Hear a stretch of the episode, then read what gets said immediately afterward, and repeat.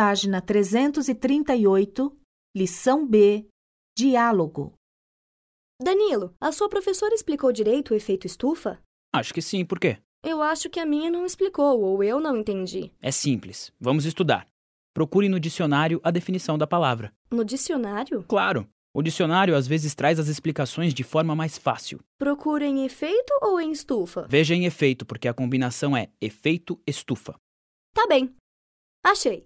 Aqui diz o seguinte: efeito proveniente da absorção pela atmosfera da radiação solar que, aquecendo a superfície do planeta, produz radiação que permanece nas camadas atmosféricas interiores, elevando, em consequência, o seu nível térmico.